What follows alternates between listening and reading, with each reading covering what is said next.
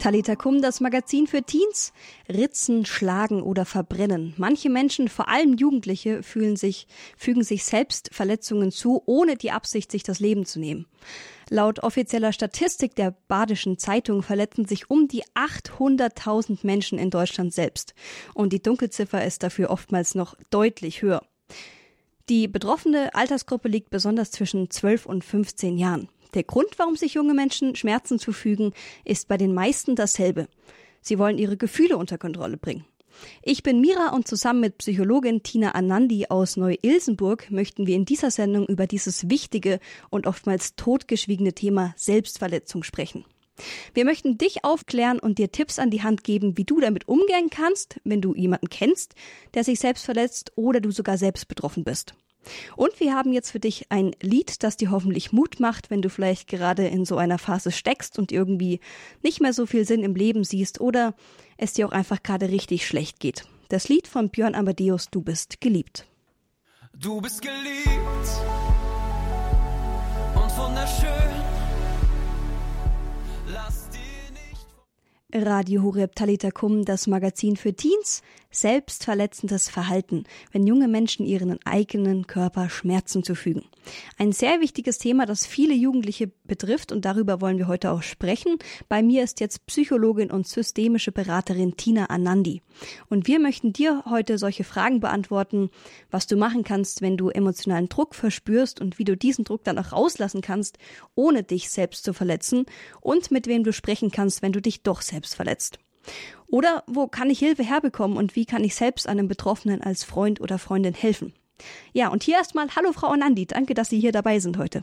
Ja, sehr gerne. Ja, guten Abend. Hm? Frau Anandi, Sie sind Psychologin. Mhm. Haben Sie selbst schon Jugendliche mit selbstverletzendem Verhalten kennengelernt oder sogar behandelt? Ja, ja. Was ist denn selbstverletzendes Verhalten überhaupt? Ähm, also unter das selbstverletzende Verhalten, so wie wir es verstehen, ist, ähm, ist sozusagen ähm, nicht, also eine Suizidalität äh, nicht eingeschlossen.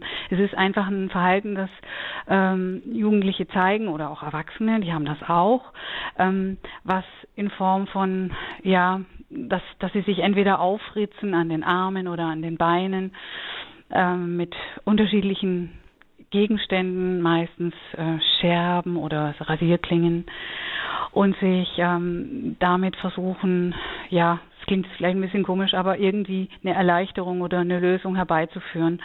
Und meistens steht hinter so einer Art von Selbstverletzung, das kann auch ähm, eine, Sel also eine Form von, dass man, dass Jugendliche sich vielleicht verbrennen an, an den Armen, verbrühen, ja, und äh, ja, also ganz bewusst das machen und ähm, im Hintergrund ist halt dann in der Regel ähm, ein Leidensdruck, ähm, ähm, etwas ganz Schweres, äh, was die Jugendlichen in dem Moment, also wo sie keine Lösung sehen.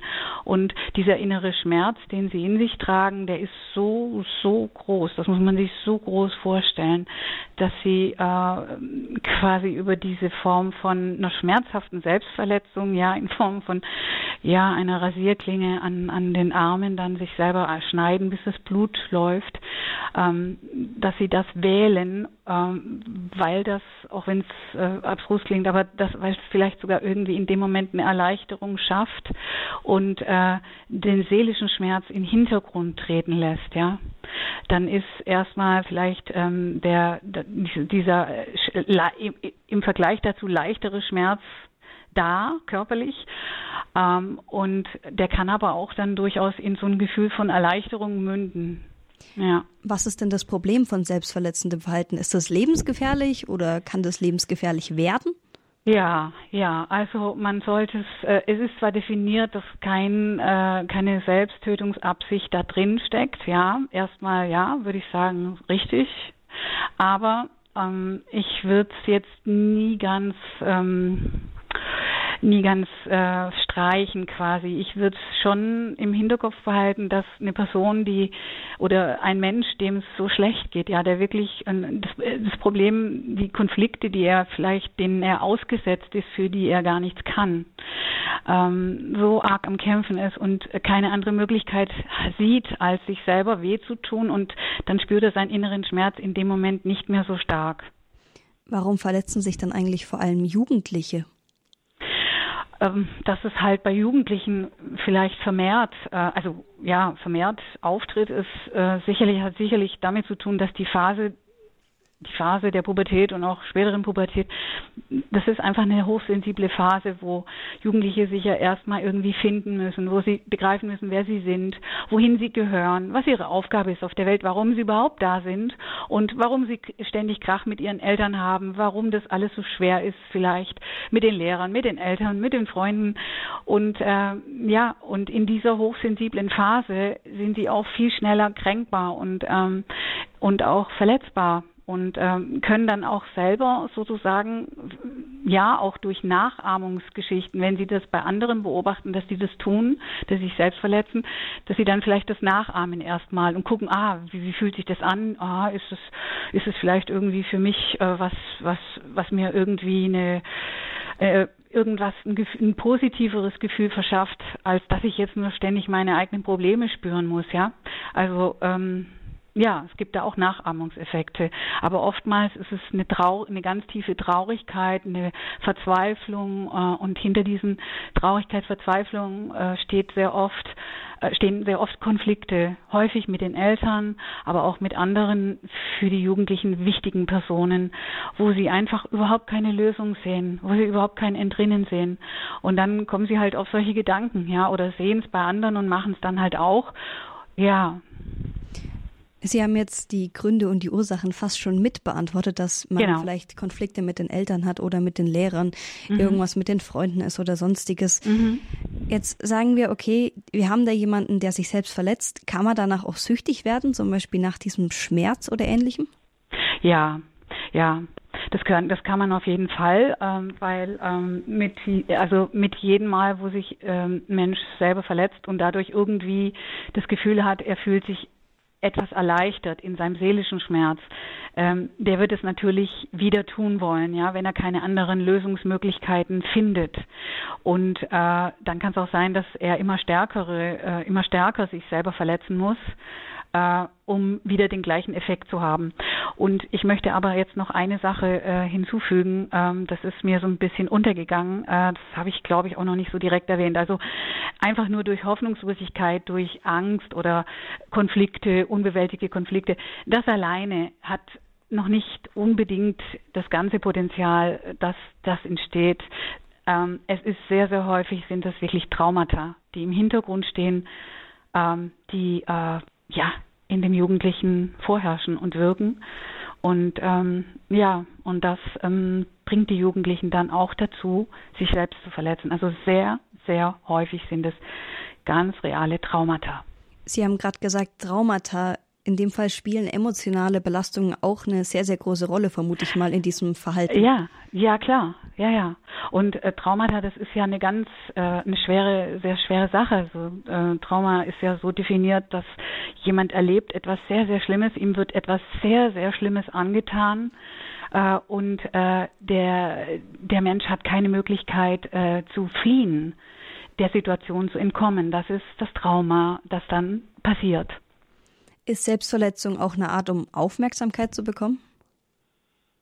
Ja, könnte, könnte auch sein, dass es jemand aus dem Grund macht, ja, praktisch auch aus so einem, wie so ein seelischer Hilfeschrei, so ein, ja, ich muss jetzt irgendwie wahrgenommen werden. Und jetzt, ähm, jetzt ritze ich mich halt auch. Und das, also normalerweise, äh, so wie ich das mitbekommen habe, neigen die Jugendlichen dann eher dazu, das zu verstecken, wenn sie sich gerade geritzt haben, tragen dann eher äh, T-Shirts mit langen Armen oder Blusen und so weiter, ja, dass man das nicht so äh, nicht sofort sieht.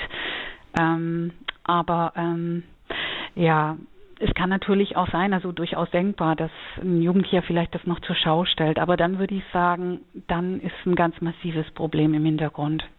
Wir haben jetzt gerade viel über die Ursachen und die Gründe von selbstverletzendem Verhalten gesprochen.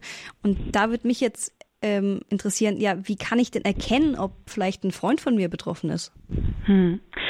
Ja, also das sind wahrscheinlich so Momentaufnahmen, äh, so zu, Zufall oder nicht Zufall. Ja, also man bemerkt vielleicht im Gespräch, man spricht mit einem Freund und oder mit einer Bekannten und äh, plötzlich fällt einem auf, äh, ne? also wenn ich mit jemandem spreche, dann schaue ich mir den ja auch an, während ich mit dem spreche, ne? und plötzlich fällt einem auf, dass der da mehrere, äh, ja, so ähm, Schnittwunden, ja, am, am, am Unterarm hat, ja. Oder wenn jetzt jemand, wenn jemand ein Kleid trägt, ja, dann sieht man es an den Beinen vielleicht auch. Ähm, manche machen das auch im Gesicht, ähm, aber in der Regel sind es die Unterarme, Oberarme und Beine. Manche auch am Bauch, ja. Und ähm, wenn ich das dann sehe, dann äh, ist halt so die Frage, ne? spricht man es an, spricht man es nicht an.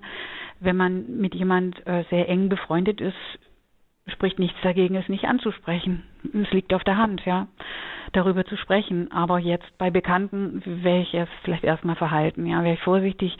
Ähm, nein, würde ich erstmal gar nicht machen. Aber ähm, bei ganz engen Freunden natürlich, wenn ich das sehe, ja, würde ich es ansprechen. Die Leute, die sich selbst verletzen, verheimlichen die normalerweise eher ihr Problem oder ihr Verhalten oder tritt, sieht man das schon äußerlich? Weil wenn ich jetzt sage, als Freund kann ich mal schauen, erkenne ich das an Armen und Beinen, aber ist es wirklich so, dass ich das oft erkenne oder wird es oftmals so verheimlicht, dass ich vielleicht echt die Person richtig tief kennen muss, um so ein Verhalten überhaupt festzustellen?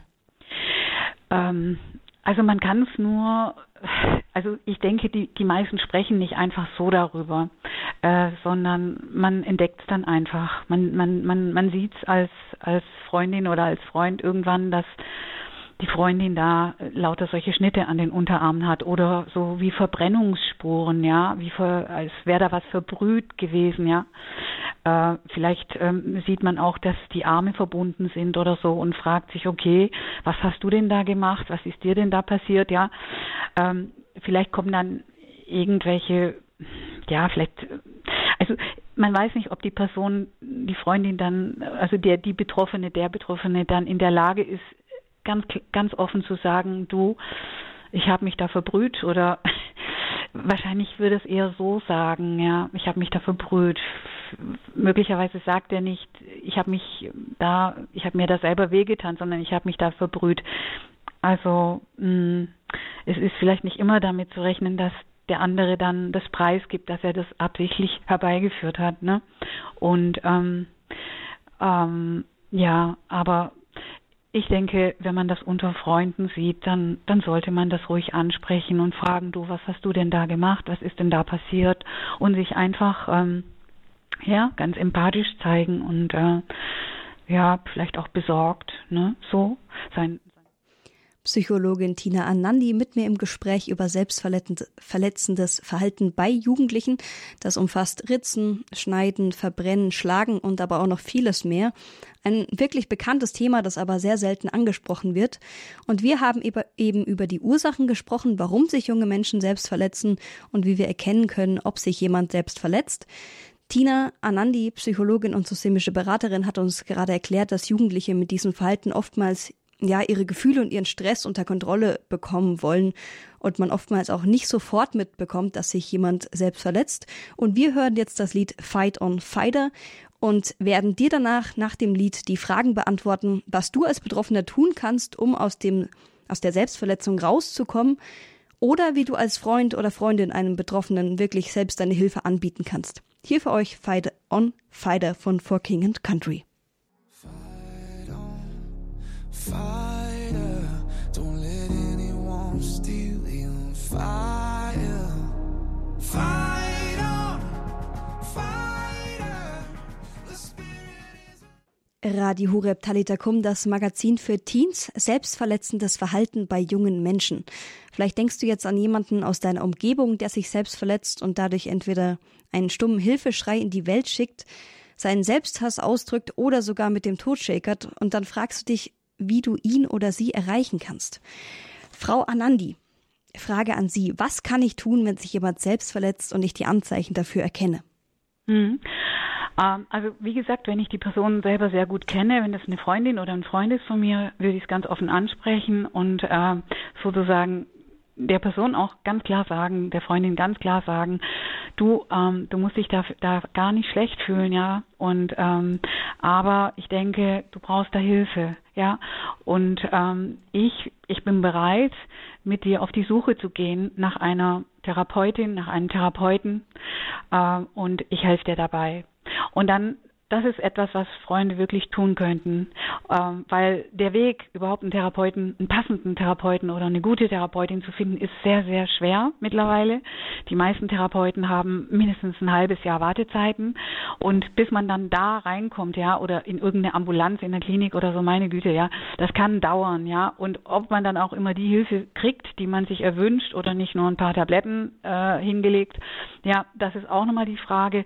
Also ich sag mal, das Beste, was man tun kann als Freunde, ist mit der mit der Person zusammen äh, eine Therapeutin, Therapeuten suchen und ruhig auch mit mit der Freundin oder mit dem Freund hingehen und sich den Therapeuten angucken, äh, wenn es sein muss, ja. Äh, und äh, man muss den Therapeuten nett finden, wirklich nett, ja, muss Vertrauen zu ihm haben und dann kann das gut gehen. Aber es ist wichtig, dass sie sich ähm, auf den Weg zur Therapie begeben. Das kann man nicht alleine schaffen, das ist zu schwer, weil dahinter meistens ein größeres Problem steckt. Und das äh, von daher ist auch so eine Online-Beratung, Plattform, äh, da irgendwie im Internet, was weiß ich, äh, keine Ahnung, ob das wirklich gut ist, ja, und ob man da ein, seriös, ein seriöses Gegenüber hat. Das ist ja immer dann die Frage. Und deswegen sage ich immer besser zum qualifizierten Therapeuten gehen und mit Freunden ruhig zusammen sich helfen lassen. Und ähm, ja, das, das würde ich wirklich sagen, das wäre super, wenn die, wenn ihr das so schafft. Das waren jetzt auf jeden Fall mal, ich würde sagen, gute erste Schritte, die man gehen kann. Was sind denn vielleicht kurz gefasst auch ein paar No-Gos, die man unbedingt nicht machen sollte? Hm. No-Gos. Also, also als No-Go fällt mir jetzt einfach das Internet ein, wo man nicht weiß, wie man wirklich äh, da vor sich hat, ja ob das eine Qualifizierung, äh, wenn man natürlich sieht vom Portal, dass es wirklich eine vernünftige Adresse ist von der Caritas oder also eine kirchliche Einrichtung oder so, ja, dann spricht nichts dagegen, da anzurufen und zu fragen, äh, ihr kümmert euch doch um Jugendliche mit allen möglichen Problemen, habt ihr auch eine Psychologin da, die für Selbstverletzungen zuständig ist, ja, die das, äh, die das Thema gut kennt. Äh, das kann man natürlich machen, aber einfach so im Internet surfen und sich irgendwelche schaurigen Portale anzugucken, die einen nur runterziehen, ziehen und wo dann vielleicht auch ganz, ganz, ganz, ganz falsche Hinweise kommen, die in die komplett ganz falsche Richtung gehen. Davon würde ich abraten. Das wäre für mich ein echtes No-Go. Ja, okay. Also wir haben jetzt gerade darüber gesprochen, was ich tun kann, wenn ich feststelle, dass mein Freund oder meine Freundin sich selbst verletzt. Jetzt würde ich mal die Perspektive wechseln und fragen, was kann ich dann tun, wenn ich mich gerade selbst verletze? Mhm. Ähm, also man arbeitet in, in der Therapie zum Teil auch mit diesen sogenannten Skills, ähm, sind so Fertigkeiten, Alternativen also die, sag ich mal, jetzt nicht gefährlich sind, so wie eine Selbstverletzung, die äh, ja im schlimmsten Fall zum Tod führen kann oder zu wirklich ganz, ganz furchtbaren Narben, die man gar nicht mehr wegbekommt, äh, sondern dass es eben auch Alternativen gibt, dass das macht man in der, in der Therapie so, in manchen Therapien, dass man dann zum Beispiel mit anderen starken Reizen, die zum Beispiel wie eine Chilischote kauen oder äh, barfuß über, über in Schnee, ins Eis, ja, dass man so sozusagen über so einen alternativen Reiz, der aber nicht äh, so eine so eine fatale Nebenwirkung hat, äh, äh, das versucht äh, auch diese Erleichterung erstmal zu kriegen. Dass, dass man eben dann nicht ritzt, sondern dass man auf so etwas ausweicht, ja, auf so ein alternatives und weniger selbstschädliches Verhalten. Ja, da, damit kann man sich nicht so äh, schädigen. Ähm, aber das sind einfach nur kurze Hilfsmittel. Das löst nicht das, äh, das an der Wurzel. Was die Wurzel muss geguckt werden. Man muss gucken, was steckt dahinter. Und solange man das nicht erfasst und anschauen kann, was wirklich das Problem eigentlich ist, ja, solange ist es nur Rumdoktoren mit so ein bisschen hier Skill, da Skill, ja. Aber das, ich, ich bin der Meinung, alles, alles kann angeschaut werden, alles kann, kann und soll auch besprochen werden dürfen, ja. Also äh, da gibt es für mich überhaupt keine, keine Grenze. Das, das, das ist gut, wenn jeder Mensch weiß, ich kann über alles reden und ich, ich muss jetzt einfach nur ein gutes Gegenüber finden.